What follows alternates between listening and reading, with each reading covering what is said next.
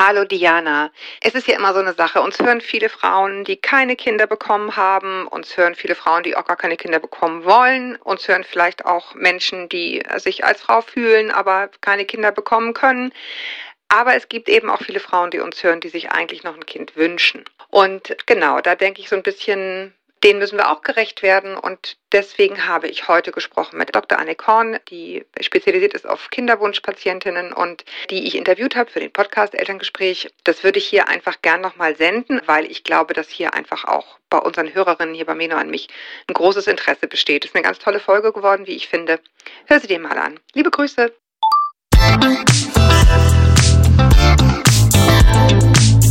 Willkommen zu einer neuen Folge von Meno an mich. Denn dieser Podcast ist für euch, liebe gereifte und interessierte Frauen dieses Landes. Jede Woche sprechen wir mit spannenden Frauen und empowern euch mit Wissen und Inspiration. Wir, das sind Diana Helfrich und Julia Schmidt-Jorzig aus der Brigitte Woman Redaktion. Heute spricht Julia mit Dr. Annik Horn. Sie ist Fachärztin für Frauenheilkunde mit Schwerpunkt Reproduktionsmedizin und arbeitet in dieser Funktion im Kinderwunschzentrum Altonaer Straße. Außerdem ist sie mit allen Möglichkeiten der Naturheilkunde vertraut. Mit ihr werde ich heute über späte Mutterschaft sprechen.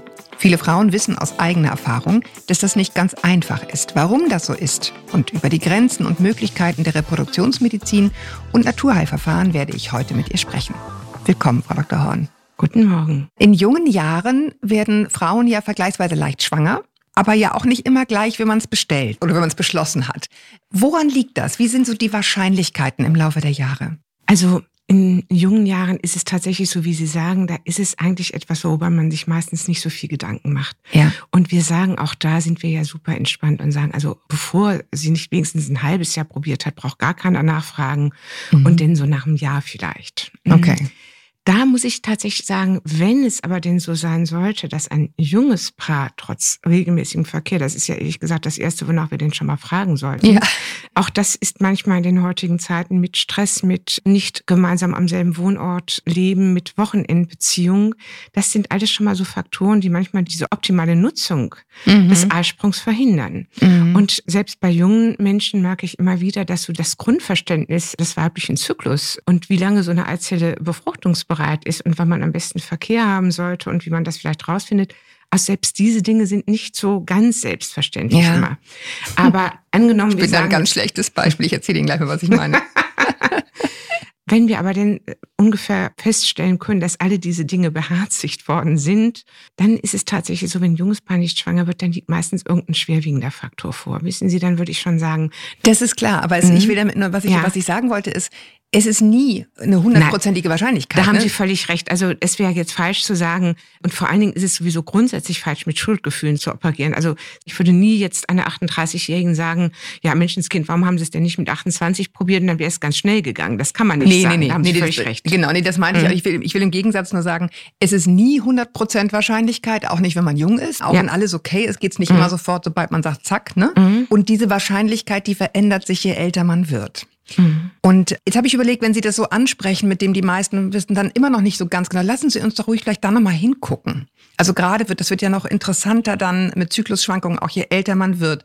Wann sind denn die optimalen Tage? Dann fangen wir jetzt mal ganz bei Adam und Eva an, sozusagen. ja, also ne, wir würden schon immer schauen, wissen Sie, die einfachste Frage ist ja dann erstmal, wie lange ist der Zyklus? Ne? Und dann meinen wir vom ersten Tag der einen Regel bis zum ersten Tag der nächsten Regel. Mhm. Und da kommen schon große Unterschiede. Und wenn denn eine Patientin zu einem sehr kurzen Zyklus neigt oder zu einem verkürzten Zyklus, das können jetzt, ich sag mal, 25, 26 Tage sein, dann ist es in der Regel so, dass sie von dieser Dauer etwa zwölf bis 14 Tage abziehen müssen und dann haben sie den Eisprungtag. Mhm. Ne, das Aber das heißt mal an eins, ich beobachte, wie ist mein Zyklus? Ja.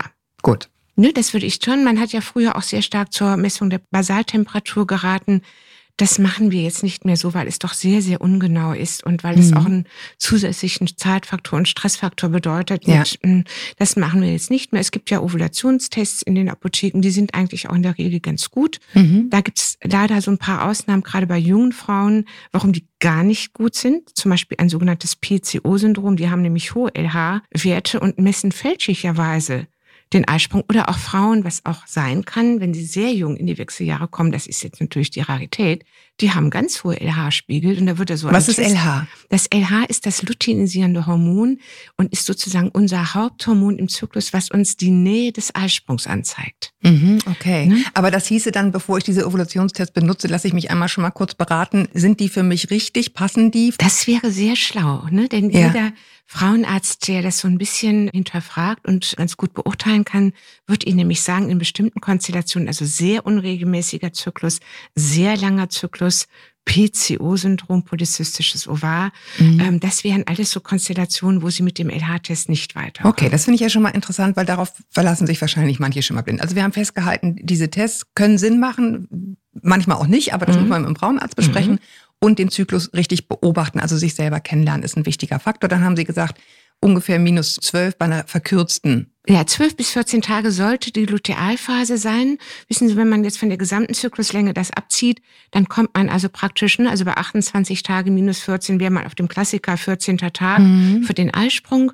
Wir sagen, normal empfinden wir oder wird mhm. empfunden 28 plus minus zwei Tage. Also auch ein 26-Tage-Zyklus oder ein 30-Tage-Zyklus wird als normal bezeichnet. Mhm, okay. Ne? Also da sind wir schon beim Zyklus. Dann gibt's jetzt Zyklusschwankungen. Das haben Sie jetzt gerade schon kurz gestriffen, aber vielleicht mal ganz grundsätzlich. Und so viel zum Thema Frauen kennen sich mit ihrem eigenen Körper nicht aus. ich sage es jetzt mal. Ich habe drei Kinder und habe trotzdem erst vor kurzem verstanden, dass wir Frauen am Anfang einmal einen Schatz Perlen bekommen, nämlich die Eizellen. Und das war's. Ich wusste wohl, Männer können länger Kinder kriegen, ne, weil mhm. die kommen nicht in die Wechseljahre mhm. und so weiter. Aber dass dieses Geschenk einmalig ist mhm. und wir mit dem gut umgehen müssen mhm. von Anbeginn an, mhm. wohingegen die Männer immer mhm. neu produzieren und frische junge Knacker sozusagen kriegen. Das war mir ehrlich gesagt in dem Umfang auch nicht klar. Und das ist wahrscheinlich ein Teil des Themas, über das wir heute sprechen. Ne? Das ist leider sogar das Essentielle. Wissen Sie, man kann schon sagen, es macht über 90 Prozent der Problematik aus, warum eben ältere Frauen, mhm. die Definition ist jetzt immer schwer, wo setzen wir die Grenze an, aber warum ältere Frauen schwerer schwanger werden mhm. und auch eine höhere Fehlgeburt haben, also auch schwerer schwanger bleiben. Ja, weil einfach, die sind irgendwann gekommen, diese Eizellen mit Einsätzen der Pubertät oder nee, die sind, worden? die sind tatsächlich schon intrauterin äh, mhm. sozusagen mhm. in den Schoß gelegt worden. Mhm, mhm. Äh, und da war in dem Falle wirklich passend, ja, ja. Äh, und da war das auch eine unglaublich hohe Anzahl, also eine Million, zwei Millionen. Und selbst da fängt schon der individuelle Unterschied an. Und was ich noch spannender Wie viele man finde, bekommt, meinen Sie? Mhm. Mhm. Und was ich noch spannender finde, ist auch die Lebenskonstellation der Mutter zu diesem Zeitpunkt ist entscheidend. Also wie das Ernährungsverhalten, das Gesundheitsverhalten der Mutter war, als sie ihre Tochter konzipiert hat. Oh Gott. Ne? Immer ist, sind die Mütter schuld. Ja, es ist gemein. Es ne? ist, ist, echt so, fies, so bitter, ne? ne? Aber ja gut, mhm. okay. Aber das ist tatsächlich so. Ne? Das heißt, wenn sie dort schon in so eine Art deprivierte Situation rein, dann könnte das diesen Schatz, wie Sie es so hübsch sagen, schon mitbedingt haben. Und das ist auch deshalb diese wichtige Information, was die Patienten oft so schwer auch annehmen können, dass sie an diesem Schatz eben auch denn mit 38 oder 40 oder 41 auch nichts mehr retrospektiv groß ändern können. Okay, ich versuche es mal ins Positive zu drehen. Ja. Die jungen Frauen, die uns heute hören, sollten wissen, es macht einen Riesenunterschied, ob ihr raucht, ob ihr euch gesund ernährt, ob ihr Alkohol trinkt, ja oder nein. Es ist ein Perlenschatz und wir müssen ihn hegen und pflegen. Und ich hatte neulich das Thema, ich will das nicht außen vor lassen, Weichmacher und äh, Plastik und so weiter vermeiden wie der Teufel das Weihwasser, wo immer es geht. Ich finde vor diesem Hintergrund wirklich interessant, das war mir irgendwie auch nicht klar, dass natürlich auch in den Tampons, die wir uns unser Leben lang kaufen müssen und mhm. reintun müssen, ja auch mhm. diese Dinge enthalten. Mhm. Also es gibt leider, muss man sagen, tatsächlich die Studienlage immer noch sehr, sehr dünn, mhm. weil das so schwer beforscht werden kann und weil das halt eben riesige Biasse sind, also zufällige praktisch Ereignisse, die parallel vorkommen und die mhm. man dann versehentlich verknüpft. Daher ist es so ganz schwer. Aber ich würde auch sagen, Sie sagen das völlig richtig. Man muss es ja auch für positiv sehen. Denn das, was man überhaupt selbst machen kann, wenn man schon vielleicht an der Anzahl selber nichts mehr drehen kann mit 23 oder ja. 33, ist halt eben nett zu sich und seinen Eizellen zu sein oder zu seinem Körper. Ne? Ja. Das bedeutet starke Gewichtsschwankungen, also wesentlich über Body Mass Index 25 nicht hinaus und auch nicht unter 19. Auch das wird natürlich also auch nicht zu, zu schlank, mhm. genau. Also gute, gesunde Ernährung. Ich meine, wir haben jetzt ja heute Thema späte Schwangerschaft, aber mhm. ich meine, uns hören ja, was mich unheimlich freut, immer gleich viele Menschen. Das finde ich wirklich faszinierend. Wir haben so unterschiedliche Themen und es wird immer gleich viel gehört.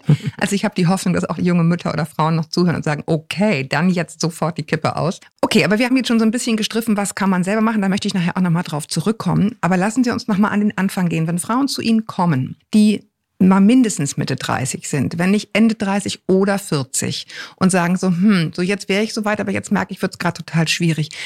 Was messen Sie als erstes? Was sind die Dinge, die Sie dann tun? In welcher Reihenfolge? Also wir würden denn schon eher pragmatisch sein und würden denn halt eben doch mit auch körperlichen Untersuchungen, also zu der körperlichen Untersuchung würde eine wirklich ausführliche Ultraschalluntersuchung gehören. Mhm. Und bei dieser Ultraschalluntersuchung finde ich es immer sehr, sehr wichtig und spannend, dass ich mir die Lage, die Größe, die Form der Eierstöcke anschaue und vor allen Dingen etwas, was man medizinisch abgekürzt Groß A, Groß F, Groß C, das heißt antraler Follicle Count. Ich sage das so, weil Sie das immer bestimmt mal lesen werden. Das heißt, ich schätze ab, wie viele Eizellen sieht man nicht, aber wie viele Eibläschen blinzeln mich da aus diesem Eierstock an? Mhm. Das sind denn natürlich nicht alle, die diese Patientin noch hat, sondern das sind nur die, die in den letzten vier Wochen praktisch aus der Tiefe mhm. dazugeschaltet wurden durch das körpereigene Anregungsprogramm. Aber das ist sozusagen so ein bisschen so ein indirektes Messinstrument. Mhm. Das nennt sich also antraler Follicle Count. Und bei dieser Untersuchung würde ich natürlich auch schauen, gibt es andere Dinge, die uns im Wege stehen. Also die Gebärmutter genau anschauen, auch in Größe und Form und Lage. Und da könnten Myome sein. Myome könnten auch so geformt sein, dass sie. Was sind Myome? Das sind Muskelknoten, also eigentlich gutartige mhm. Gewebsvermehrungen, die ganz, ganz, ganz häufig sind. Mhm. Einen ganz, ganz geringen Anteil nur dass man sich Sorgen machen müsste bei sehr schnellem Wachstum. Also die lassen wir jetzt mal außen vor. Mhm. Ne? Und die können uns schon sehr, sehr stark schaden, indem sie praktisch in die Gebärmutterschleimhaut hereinragen. Also so ein normales kleines Myom, was in der Wand der Gebärmutter sitzt, das streife ich mit den Augen und manchmal sage ich nicht mal was dazu. Oder oft kommen die Patientinnen schon und sagen, mhm. meine Gynäkologin hat das schon gesehen, das sieht seit drei Jahren genauso aus. Ist nicht, ne? ja. Mhm. Dann weiß ich auch, ich messe es nochmal, damit ich auch eine Westgröße habe. Und wichtig wäre bei den Myomen, nur haben sie einen Kontakt zur Schleimhaut. Mhm. Das kann man schon eigentlich im Ultraschall sehr gut sehen. Wenn man sich da nicht ganz sicher ist, dann würde man auch noch eine erweiterte Untersuchung planen müssen. Die nennt sich denn Gebärmutterspiegelung. Die kann man mit und ohne Narkose machen. Aber das braucht, das ist ein extra Angang, logischerweise. Und man würde natürlich auch eine ganz wichtige Struktur versuchen, ich sage jetzt mal, nicht zu sehen. Das ist nämlich der Eileiter.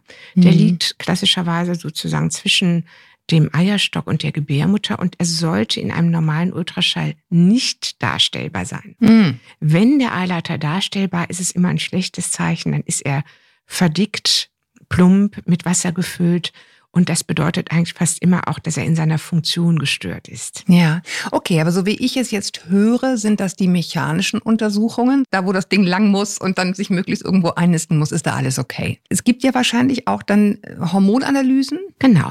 Das ist denn der zweite. Also ich das ist jetzt auch ziemlich egal, ob man jetzt erst mit der Blutabnahme anfängt. Also ich finde es schöner, erstmal mit der körperlichen Untersuchung anzufangen, weil dann ist man auch einfach dichter an der Patientin dran. Und danach hatte ich dann auch noch eine bessere Auswahl praktisch, welche Hormonparameter vielleicht für mich wichtig sind. Und bei dieser älteren Patientin, bei der wir ja nun ganz stark mit der Reserve der Eierstöcke rechnen müssen oder vielleicht auch mit der verminderten Reserve rechnen müssen, da bestimme ich in allererster Linie das Anti-Müller-Hormon, AMH abgekürzt. Mhm. Und das ist ein Glykoprotein, was im Eierstock gebildet wird und zwar in kleinen und kleinsten Eibläschen. Also nicht die, die wir sehen im Ultraschall, sondern die, die denn in der Tiefe schlummern. Und das ist ein sehr, sehr guter Parameter, um die Reserve im Eierstock abzuschätzen. Mhm. Hier muss ich aber sagen, Vorsicht, wenn Sie jetzt als junge Frau noch oder als jüngere Frau oder auch als 38-jährige Frau immer noch unter der Pille stehen oder unter einem anderen Hormonpräparat, was Sie zum Beispiel wegen einer Endometriosebehandlung nehmen, darunter mhm. ist der AMH-Wert denn reduziert. Mhm. Der bildet denn nicht die tatsächliche Situation ab. Mhm. Und entgegen allem, was wir früher gedacht haben, und das ist eigentlich eher als positiv und als Entlastung an die Zuhörerin gemeint, er zeigt doch starke Schwankungen. Also es ist nicht so, dass ein einmalig mhm. etwas erniedrigter AMH-Wert jetzt ihr das, Todesurteil ja, wäre. Ja, und ich glaube, das ist so ein bisschen das Problem bei all diesen Hormonmessungen, so wie ich es bis jetzt verstanden habe. Es ist immer so ein bisschen eine Momentaufnahme. Es ist klar, natürlich gewisse Spiegel sinken, ne, die wir brauchen, wenn wir von Schwangerschaftswunsch oder mhm. Kinderwunsch sprechen. Aber es ist immer so ein Moment-Shot. Ne? Völlig richtig, wissen Sie. Und deshalb habe ich auch gesagt, bewusst stelle ich die körperliche Untersuchung natürlich davor natürlich mhm. das Analysegespräch, ganz klar. Ne? Also mhm. ne, man muss erst ganz äh, ausführlich eine Analyse erheben allen Vorerkrankungen, Voroperationen, dann die körperliche Untersuchung und dann entscheidet man über die Laborwerte. Und da mhm. muss man immer wieder ganz klar vermitteln, das ist eine Momentaufnahme, mhm. genau wie auch ein Spermiogramm eine Momentaufnahme ist. Und selbst ein niedriger AMH-Wert zeigt mir natürlich schon so ein bisschen, wo der Hammer hängt. Vor allen Dingen, wenn es denn vielleicht auch im Ultraschall ein niedriger antraler Follikelcount ist. Mhm. Und wenn denn die Patientin vielleicht noch eine Voroperation hatte, zum Beispiel eine Zystenentfernung am Eierstock, dann passen natürlich die alle drei Dinge so ein bisschen zusammen. Mhm. Okay. Gut, jetzt haben wir einmal die Voruntersuchung, die hatten Sie sehr ausführlich beschrieben, was, was muss da alles okay sein und möglichst nicht zu sehen sein im Ultraschall, damit es gut klappt. Jetzt haben wir die Hormone so ein bisschen gehabt. Wenn das jetzt alles soweit okay ist, dann gibt es ja Verfahren, da kann man ja vom Hölzchen aufs Stöckchen kommen, um schwanger zu werden. Was sind die Stufen? Also was man natürlich ganz klar sagen müsste, wissen, wir haben ja bisher nun sehr viel über die ältere Patientin gesprochen, die mhm. schwanger werden möchte, aber auch diese ältere Patientin hat ja nun einen Ehemann oder auch keinen. Ich meine, es kommen ja zu uns auch Frauen, die als Single-Mom schwanger werden möchten. Mhm. Aber in der Regel ist es natürlich ganz klar so, bevor wir jetzt weiterführende Diagnostik bei der Frau machen, zum Beispiel die Eileiterüberprüfung, auf die ich gleich noch eingehen werde, müsste der Mann untersucht werden. Und seine Qualität. Ja. Also die, also nicht seine Qualität, ja, dem Motto. Also, ist aber ein guter Vater. Genau. gut sein, aber es hat manchmal mit den Spermienqualitäten aber nicht so viel das, das wollte ich nämlich steht hier explizit. Wie häufig kommt denn das vor, dass es in Anführungsstrichen an den Männern liegt? Haben Sie so ein prozentuales ja. Gefühl, sei es nur ein Gefühl? Mm, ja, ich arbeite immer sehr gerne mit dem ganz klassischer Darstellung, einem ganz klassischen Tortendiagramm und da kann man wirklich sagen, es gibt drei große Kuchenstücke und ein ganz schmales. Und ein großes Kuchenstück ist Hormone, ein großes Kuchenstück ist Eileiter und Gebärmutter und Gebärmutterhals, also ich sag mal die Hardware. und ein großes Kuchenstück sind die Spermien. Mhm. Und dann zehn Prozent, die, die übrig bleiben, das ist Sonstiges, also was wir nicht sofort erkennen. Und das heißt, das sind schon Es sind schon große Faktoren. Okay, ganz, das mich ganz große Faktoren, ne? die aber ganz stark überlappen natürlich. Verstehen Sie? Naja, und die Frage ist, ist das auch so bei späten Schwangerschaften. Ne? Das ist wahrscheinlich alle Kinderwünsche und davon mhm. ist das Tortenstück relativ groß. Die Frage mhm. ist, ist es auch so? Es ist im Prinzip genauso bei den späten Schwangerschaften, aber da gibt es natürlich ein paar Besonderheiten. Also das ist jetzt so ein bisschen fies und ich möchte jetzt auch nicht frauenfeindlich sein, aber es ist tatsächlich so, dass wenn jetzt unsere späte Patientin, ich sage jetzt mal an 40, mhm. und der Ehemann hat ein leicht eingeschränktes Spermiogramm, Mhm. Und diese Patientin hat vielleicht nicht mehr so hohe Östrogenspiegel und dafür auch nicht so gut durchgängigen Muttermund. Dann könnte es sehr gut sein, dass diese leicht eingeschränkten Spermien bei genau dieser Konstellation nicht mehr so gut nach oben kommen. Mhm. Aber bei einer deutlich jüngeren Frau mit besserer Öffnung mhm. des Muttermundes und höherem Östrogen es noch schaffen würde. Mhm. Das ist ja das, was viele Männer wissen und sich dann eine jüngere suchen. Nein, das, das heißt, also deshalb muss man verstehen, nee, ich meinte das jetzt eher als Lanze dafür, ja. dass sie gerade bei der älteren Patientin ist, glaube ich, eine Sache ganz wichtig, dass man ehrlich kommuniziert. Verstehen Sie? Man sollte nicht mehr mit so Weichmacher-Behauptungen mhm. nach dem Motto, das wird schon oder fahren Sie in Urlaub. Also Weichmacher im Sinne von soft, ne? ja, nicht, nicht, soft. nicht wirklich nein, nein, BPA, genau, sondern ja. die, mhm. die, echten Weichmacher sind ja für Unspannung ein Problem. Aber ich meinte jetzt dieses Vertröstende, wissen Sie, nach dem Motto, was man immer so gerne, was man schon reichlich gehört hat. Also das wird schon und entspannen Sie sich mal und bauen Sie den Stress ab oder ändern Sie den Job. Das gibt es alles an gut gemeinten Ratschlägen. Das ist falsch bei der älteren Patientin, weil da ist es tatsächlich so, dass ich jetzt den Druck zu sehr aufbauen möchte. Aber man muss zumindest einmal ehrlich vermitteln, mhm. dass die Eizelle jetzt so ist, wie sie ist und dass sie jetzt auch in den nächsten Wochen und Monaten und Jahren nicht mehr besser werden wird, sondern das ist denn schon ein langsamer oder manchmal auch sehr deutlicher Abwärtstrend. Und daher würde ich immer sagen, packen Sie es lieber an und schauen Sie wirklich genau hin, welche Faktoren wir haben. Und deshalb würde ich in der Konstellation sagen, eben weil es ja auch eine Kombination des männlichen mit dem weiblichen hm. Faktor ist, würde ich den Mann wirklich sehr frühzeitig untersuchen. Okay. Wenn wir jetzt davon sprechen, was ist das nächste, was wir tun? Nachdem alles gemessen und untersucht wurde, dann gibt es ja in vitro Oh, es gibt wahrscheinlich noch tausend Sachen dazwischen. Mhm. Vielleicht fangen wir mal mit denen an, was davor noch möglich ist. Also bevor man dann gleich in die Zehntausende geht und, mhm. und Geld raushauen muss. Was ist, was kann man noch tun? Also ich hatte ja eben das Tortendiagramm gesagt und das gibt ja eigentlich die Antwort schon so ein bisschen. Ne? Man sollte also wirklich ganz früh das Spermiogramm und jetzt hätten wir zum Beispiel die Laboruntersuchung und die Ultraschalluntersuchung, die vielleicht beide gesagt haben, also im Ultraschall ist nichts Auffallendes und im Labor ist dieser AMH-Wert alters entsprechend. Mhm. Und die Spermien sind in Ordnung. Dann würde ja das mittlere Tortenstück, nämlich die Durchgängigkeit des Eileiters fehlen. Mhm. Und da kann man schon sagen, wissen Sie, wir können ja nun nicht alles denn auf die Qualität der Eizelle schieben. Vielleicht ist die ganz gut mit 38 oder vielleicht ist mhm. sogar outstanding und nur die Eileiter sind zu. Das heißt, dann müsste die Durchgängigkeit der Eileiter überprüft werden. Mhm, das wäre Schritt eins. So. Das wäre Spermiogramm ist. Also Schritt ja. eins ist Anamnese und Untersuchung der Frau mhm. mit einem Hormon. Schritt zwei würde ich sagen, ist das Spermiogramm. Mhm. Gerne auch parallel mit Schritt eins. Mhm. Und dann wäre tatsächlich die Überprüfung der Eileiter, mhm. damit man weiß, wo man steht und nicht sinnlose Zeit vergeudet, um das mhm. dann irgendwann nach einem halben Jahr festzustellen, die sind doch verschlossen. Mhm. Ne, und da gibt es mehrere Möglichkeiten. Es gibt eine einfache Möglichkeit, das nennt sich in der Regel Hydroperturbation. Da können wir mit Ultraschall, mit so einem kleinen Katheter, den wir einlegen und blocken, können wir den Lauf der Flüssigkeit, die wir den geben, im Ultraschall beobachten. Damit kann man auch ein bisschen sogar etwas freispülen, wenn es ganz leicht verklebt war mhm. und haben eigentlich einen ganz guten angenäherten Eindruck, ob die Eileiter offen sind oder nicht. Mhm. Und deshalb ist auch die ausführliche Ultraschalluntersuchung, finde ich, zu Beginn der Behandlung so wichtig, wenn wir nämlich dann den Eindruck haben sollten, dass wir ein Myom haben, was vielleicht auf den Eileiter drückt oder dass ich Verdacht auf eine Endometriose habe, die denn auch in vielerlei Hinsicht die Fertilität kompromittieren könnte oder dass ich vielleicht sogar den Verdacht habe, dass der Eileiter verdickt ist, dann würde ich mit der Patientin andere Schritte besprechen. Dann mhm. bräuchte man nicht mehr diese Durchspülung. Dann würde ich entweder besprechen, dass man eine operative Klärung herbeiführen muss. Das wäre die Bauchspiegelung. In der Regel, die wird kombiniert mit einer Gebärmutterspiegelung und da könnte man den, die ganzen Befunde praktisch absichern, könnte sehen, ist der Eileiter wirklich abgeknickt, ist er verdickt, ist er irgendwo festgehängt, mhm. ist er durch eine Endometriose ein bisschen verschlossen. Und bei dieser, Was ist Endometriose? Jetzt muss ich doch mal versprengte Gebärmutterschleimhaut, auch eine gutartige Erkrankung, kann auch nur Frauen betreffen hat den Altersschwerpunkt leider genau dann, wenn unsere Patientin mhm. noch einen Kinderwunsch hat, also gerne so zwischen 30 und 40 und wird doch sehr oft spät erkannt. Mhm. Mhm. Und, und bringt starke Schmerzen mit sich. Ne? Das, sind das, das ist die mhm. Erkrankung. Klassisch kennt man sie mit Schmerzen bei der Regel oder Schmerzen beim Verkehr oder auch Schmerzen beim Stuhlgang. Mhm. Und da sollte man schon sehr stark darauf achten bei einer Kinderwunschpatientin, ist die Endometriose nicht selten eine Mitursache. Mhm. Okay. Angenommen, da wäre jetzt alles okay.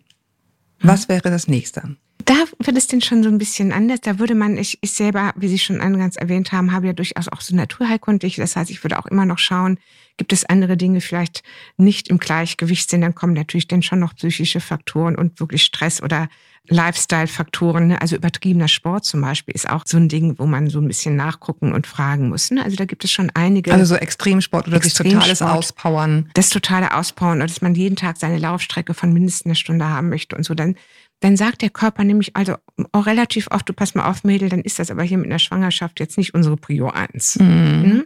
Da muss man so ein bisschen schauen. Das ist interessant, weil ich kann mir vorstellen, viele Frauen denken, eher andersrum.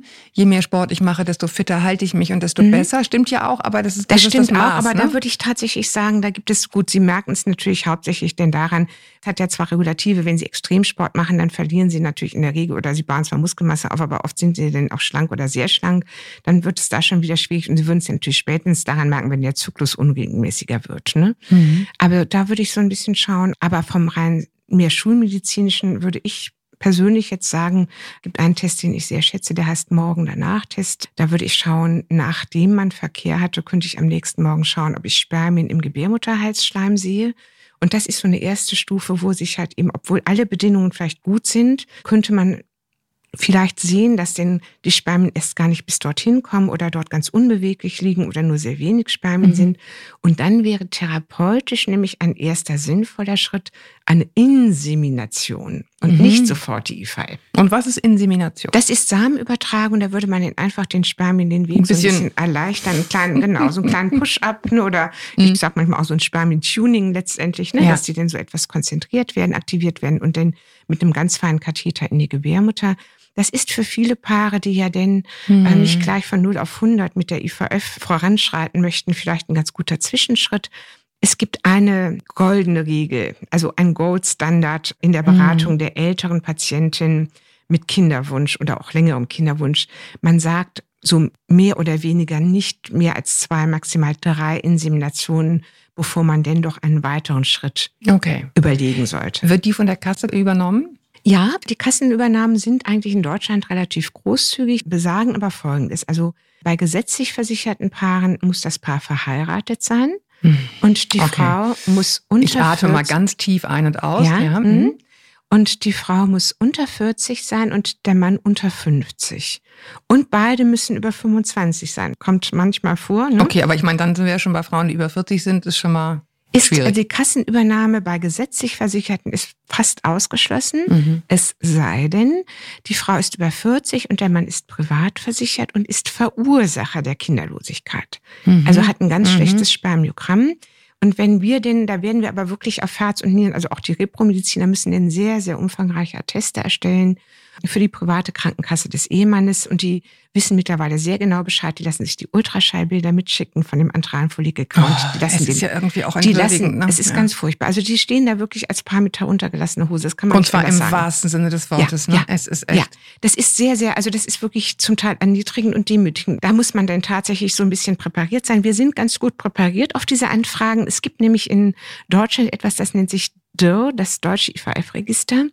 Und da wird in einer unglaublich guten Zahlenmenge prospektiv werden die Daten für jede Altersklasse an Patienten Ah, so dass man auch so eine gewisse können- Prognose. Ganz genau. Mhm. Und dann können wir nämlich ganz genau sagen, laut DIR ist für diese 42-jährige Patientin mit einer Schwangerschaftsrate von so und so und so und so zu rechnen. Mhm. Im Moment ist die Policy bei den privaten Versicherten, wenn wir es eindeutig darlegen können, dass der Mann der Verursacher ist, dass die die Behandlung übernehmen, auch wenn die Frau über 40 ist, wenn ich von einer Schwangerschaftsrate über 15 Prozent pro Versuch ausgehen kann. Gut, also es ist echt Mathematik und sehr viel Es ist Bürokratie. Mathematik und sehr viel Bürokratie und es ist teilweise wirklich erniedrigend ja, für das Paar. okay, das muss man einfach wissen. Ja. Mhm. Ich habe so ein bisschen angeteasert schon, dass Sie auch mit Naturheilverfahren vertraut sind, auch wenn Sie jetzt nicht mehr selber akupunktieren. Aber ist das alles Schmu? Also sagt man nach dem Motto, komm, also in Wahrheit geht es einfach darum, dass die beiden Dinger sich treffen, in die Gebärmutter kommen und Feierabend? Oder gibt es so Sachen, wo Sie sagen, doch, doch, also zum Beispiel Zyklusschwankungen? Ja, also wenn es Schmu wäre, hätte ich mich ja nicht so reingehängt. Und Ja, es war jetzt auch sehr, es war eine Steilvorlage, damit Sie sagen genau. können, doch, nee. doch. nee. Vor 25 Jahren habe ich die Naturheilkunde dazu gemacht und bin, glaube ich, meine die einzige Medizinerin, die das da so lange so verbindet oder versucht zu verbinden. Ich glaube halt eben tatsächlich, dass es zwischen der Eizelle und dem Spermien eben noch mehr gibt als nur die Flüssigkeit im, im Reagenzglas oder im Schälchen. Und ich glaube einfach allein aus dem Aspekt, dass man selbst etwas für sich tun kann. ne? Wir hatten ja eingangs Mhm. gesagt, an der Menge der Eizellen können wir nichts tun. Aber dass es unseren Eizellen bei uns gut geht und auch den Spermien bei uns gut geht. Also nur die Tatsache, dass die Mhm. alle drei Monate erneuert werden, reicht bei einem Mann, der intensiv raucht, eben auch nicht aus. Der hat ja, Ja. auch seine freien Radikalen und die, Die uns altern lassen, das wissen wir. die Frauen kennen schädigen diese die Begriffe alle. Spermienmembran und der hat Ja. auch, der ist auch Weichmachern im Abwasser ausgesetzt und so weiter. Also ja, das, nicht nur im Abwasser, in allem, Ja, was uns umgibt. allem, Das ist so mhm. bitter, aber gut. Daher finde ich das schon sehr wichtig, dass man, aber es hat einfach erstens schon mal diesen Aspekt, dieses sich bewusst machen, dass ich für mich verantwortlich bin, etwas für meinen Körper tun kann. Ich finde das eine sehr positive Motivation, Mhm. weil das andere wäre ja so eine, wissen Sie, so, so eine deprimierende Geschichte. Also ich habe jetzt diese Eizellen bekommen und dann gehen die da ohne mein Zutun Ja, okay, weg. aber das ist jetzt ja viel gut, ne? Also ich Mhm. habe das Gefühl, ich kann was machen. Aber Sie Ja. sagen ja auch, es hat durchaus einen Effekt. Es hat einen Effekt, wobei ich sagen muss, dass die, die Studienlage. Naturwissenschaftler Mhm. möchten ja immer gerne evidence-based Mhm. Daten haben. Und die Studienlage ist relativ dünn. Mhm. Die Studienlage ist sehr breit oder ziemlich breit, äh, wenn es um Tiereizellen geht, weil da können Sie natürlich forschen, wie auch immer Sie wollen. ne? Es gibt zum Mhm. Beispiel, also es gibt wunderbare Studien, die zeigen, dass bestimmte Vitamin B-Zusätze äh, zu den Mäuseeizellen den Mäuseeizellen gut tun und messen das daran, dass wenn Sie die Mäuseeizellen stressen, dann überleben diese Mäuseeizellen mit viel Vitamin B besser. So. Mhm. Ne? Mhm. Das dürfen Sie aus ethischen Gründen nicht mit menschlichen Eizellen machen. Das heißt, Mhm. ganz, ganz viele Aber es gibt sozusagen die These aus diesen Versuchen heraus, dass es Ganz sein genau, dass könnte, es dass Vitamin sein B einen könnte, ne? Und- bei Vegetarierinnen ja ein Thema, Mhm. muss man wissen, ne? Genau, das ist und bei vegan noch mehr. Ja. Ne? Muss das man ist, dazu Muss nehmen man dann. ganz klar, also da würde ich wirklich sagen, wer sich vegan ernährt, muss sich wirklich gründlich informieren. Es gibt ja ein Stichwort und ein Schlagwort, das werden Sie kennen, das ist Pimp My Eggs. Das steht mhm. ja für vieles. Ich finde, das kann man wirklich auch mal googeln, man kann sich da belesen. Man sollte natürlich aufpassen, dass man nicht auf zu kommerzielle Seiten kommt. Verstehen Sie, wenn natürlich ja, ja, die Seite denn nur so aufgebaut ist, dass Sie denn praktisch eigentlich Präparate nur kaufen, ja. Präparate kaufen können. Also achten Sie darauf, dass da gute Informationen sind. Es gibt gute Seiten und Sie sehen das daran, dass die sich auch auf Studien berufen. Aber wie, wie pimpe ich denn die Eggs? Also kein übertriebener Sport. Mhm. Das Gewicht in guten Grenzen halten. Dann möglichst nicht rauchen. Mhm. Möglichst keine anderen Drogen. Beim Alkohol würde man jetzt sagen, eher etwas weniger, aber nicht, muss nicht ganz mhm. aufhören. Aber weniger von wenig, ne? Also nicht weniger von statt anderthalb Flaschen. Ja, nee, genau, halbe, weniger von wenig. Genau. Oh Mann, er macht das ganze ähm, Leben aber auch irgendwie Beim Kaffee schalten sich schon so ein bisschen die Geister, aber man sagt auch so wie bei den Schwanger mit zwei Tassen am Tag oder einem Latte mm. sind sie eigentlich immer noch auf der sicheren Seite. Und dann gibt es eben Coenzym Q, es gibt die erhöhte Folsäure, es gibt den Vitamin B-Komplex, um jetzt Vitamin D? Vitamin D auch. Bei vielen, glaube ich, total unterschätzt. Ne? ja, aber das, das Vitamin D ist ja, man sagt so ein bisschen so von der Steinzeit her, hatten wir einen ungefähr viermal so hohen Vitamin D-Input. Und hm. das, das ist sowieso ein bisschen das Thema, ne? dass unsere Ernährung natürlich nicht mehr so artgerecht abläuft. Naja, einerseits ne? und andererseits. Ne? Mhm. Einerseits so total übertrieben, mhm. alle gesund und vegan mhm. und nur mhm. pflanzliche ja. Eiweiße und andererseits aber nur noch hocken und äh, ja. sozusagen drin sein. Und diese Kombi ja. ist natürlich ein bisschen mhm. unglücklich. Okay, also Ernährung haben wir gesagt, dann hatten wir aber das Thema Zyklusschwankungen schon angefangen. Mhm. Was gibt es da für Naturmittel oder Kräuter oder was weiß ich? Also bei den Zyklusschwankungen ist meine Erfahrung tatsächlich, dass die traditionelle chinesische Medizin. Mhm. Und da meine ich aber auch jetzt die komplette traditionelle chinesische Medizin eigentlich ein sehr, sehr guter Weg ist. Mhm. Aber das würde eben nicht nur die Akupunktur bedeuten, sondern das bedeutet Akupunktur mhm. plus Kräuter, ganz wichtig, und meistens auch plus chinesische Massage oder noch körperliche andere Anwendungen. Also es sollte schon das Komplette sein. Daher muss man sich auch wirklich gute Therapeuten suchen. Die gibt es aber in Hamburg. Gibt es sie auch bundesweit? Gibt es irgendwie ein Verzeichnis, wo ich eine gewisse Güte herauslesen kann? Ich mache das eigentlich immer über persönliche Empfehlungen, wissen Sie auch. Gut, so jetzt rufen Sie wahrscheinlich 10.000 Leute an, ist Ihnen klar, ne?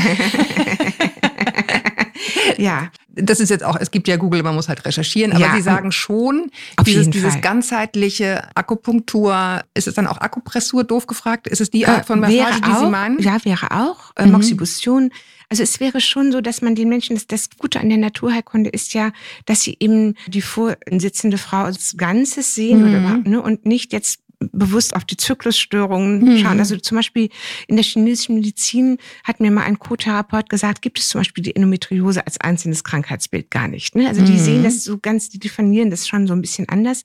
Aber gerade bei den Zyklusstörungen ist es ein unglaubliches Hilfsmittel.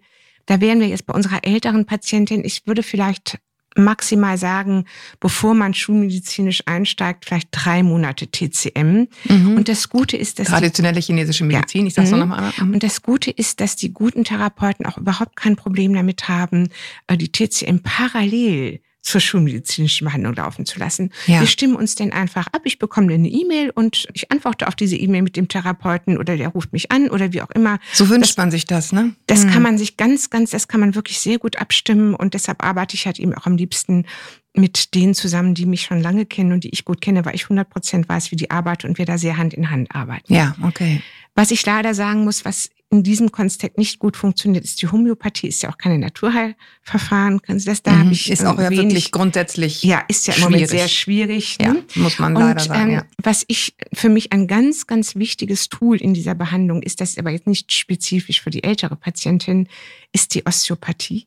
Mhm. Und bei der Osteopathie würde ich vor allen Dingen gerade auch bei den Patienten sagen, die vielleicht einen niedrigen antralen Follikelcount haben und vor allen Dingen die, die das denn vielleicht nach Operation oder Eingriffen mhm. hatten. Mhm. Denn die Osteopathie kann natürlich, das ist ja auch eine regulative Medizin, kann durch Beeinflussung von bestimmten Zonen auch die Durchblutung in diesen betroffenen Organen, total den Eierstock, ja, total äh, verbessern. Und das mhm. finde ich einen ganz tollen Ansatz. Das heißt, wenn ich jetzt als, ich sage jetzt mal einfach ein Beispiel, als 38-jährige Patientin eine Endometriose-Operation hatte, es ist keine weitere Endometriose mehr im Ultraschall zu sehen, aber ich sehe, dass der eine Eierstock kleiner ist und viel höher liegt, dann wäre durchaus eine osteopathische Begleitbehandlung. Genau, das ist ja das, was wir hier immer dazu sagen. Ja. Begleitung ist perfekt, aber jetzt bitte äh, nicht nur, nicht nur wenn man wirklich ganz verzweifelt genau. ist. Ne? Mhm. Das wäre, glaube ich, ein ganz, ganz wichtiger Punkt. Und da könnte man meiner Ansicht nach, was die Beweglichkeit und die Durchblutung angeht, schon mhm. nochmal ganz gut was zusätzlich gewinnen.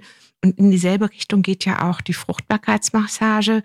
Das sind dann oft Therapeuten, die Wo wird man denn da massiert? Muss ich jetzt mal.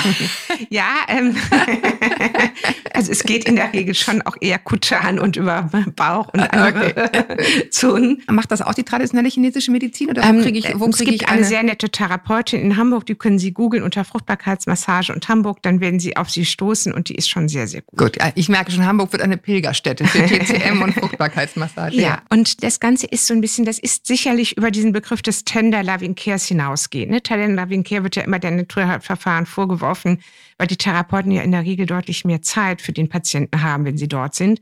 Aber auch das ist ein Faktor, dass man sich wahrgenommen hm. fühlt, dass man sich gesehen fühlt und dadurch vielleicht auch wieder so ein bisschen mehr mit sich selbst in den Kontakt kommt, finde ich gut.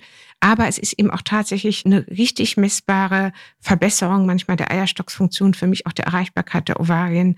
Das wäre also zum Beispiel ein Verfahren, ah ja, okay. was ich sehr gut finde. Bei den Zyklusschwankungen muss ich noch einmal abfragen, Mönchspfeffer. Ja, das ist, also ich sag mal ja, so, das tut ist nicht weh, klingt so, ne? Nein, das ist völlig in Ordnung. Das ist, okay. äh, ich sag mal so, wenn wir bei Stufe 1 anfangen, ist das Stufe 0 oder sagen wir, wenn wir bei Stufe 2 okay. anfangen, ist das okay. Stufe 1. Ne? Mhm. Also Mönchspfeffer finde ich völlig in Ordnung für die Patientinnen, die eher zu lange Zyklen haben und die eher ein prämenstruelles Syndrom haben die sagen, also ich sage jetzt mal 34 und Pille gerade abgesetzt, man möchte hat aber einen Kinderwunsch, möchte aber noch nicht zum Repromediziner und es ist auch noch nicht so ein ganz mhm. großer zeitlicher Druck oder vielleicht ist auch der Partner noch ein bisschen abwarten, finde ich Mönchspfeffer völlig in Ordnung, würde ich aber trotzdem auch erst machen, nachdem ihr Hausgynäkologe sie einmal untersucht hat, damit man so Dinge wie Schilddrüse völlig in Unordnung. Ah, da waren ne? wir auch noch gar nicht. Ja, ja, genau. Schilddrüsenunterfunktion, hm. weniger die Überfunktion, die, weil die seltener ist, aber Schilddrüsenunterfunktion oder Erhöhung des milchbildenden Hormons oder eben dieses PCO-Syndrom. Also wenn Sie natürlich einen anderen mhm. knackigen Befund haben, dann bringt der Mönchspfeffer in der Regel nicht so viel. Aber wenn es so ist, dass diese arme Eizelle, nachdem sie nun ganz viele Jahre durch die mhm. Pille mhm. unterdrückt war, jetzt so langsam mhm. mal gucken muss, wie sie Fahrt aufnimmt, dann ist der Mönchspfeffer gut. Ja, wie gut, dass sie noch von sich aus die Schilddrüse. Ich hätte es jetzt hier, wenn ich hier geschaut habe, aber das war war mir nochmal wichtig. Also das macht total Sinn, da natürlich auch nochmal ganz genau hinzugucken. Ich ja. meine, also das ist wirklich so, wissen Sie, so gesehen vom Ablauf her, bevor die zu uns kommen, sollte wirklich einmal der Gynäkologe und die Gynäkologin natürlich befragt werden und dass die diese ganz essentiellen Dinge, ist der Eierstock überhaupt noch in der Funktion? Ja. Ist es ein PCO-Syndrom? Hat sie ein zu hohes milchbildendes Hormon? Das sind jetzt eher Prolaktin und ist die Schilddrüse gut eingestellt? Das sind die absoluten Essentials ja. am Anfang. Und ich finde auch, dass man zu dem Zeitpunkt dann auch schon parallel, bevor man vielleicht zu uns kommt, das Spermiogramm machen könnte. So. Ja. Okay, jetzt haben wir die ganzen möglichen Vorstufen, die ganzen möglichen parallel laufenden Dinge, die man machen kann, abgefrühstückt. Jetzt müssen wir noch einmal wirklich auf die In-vitro kommen. Da wird es ja finanziell dann wirklich auer.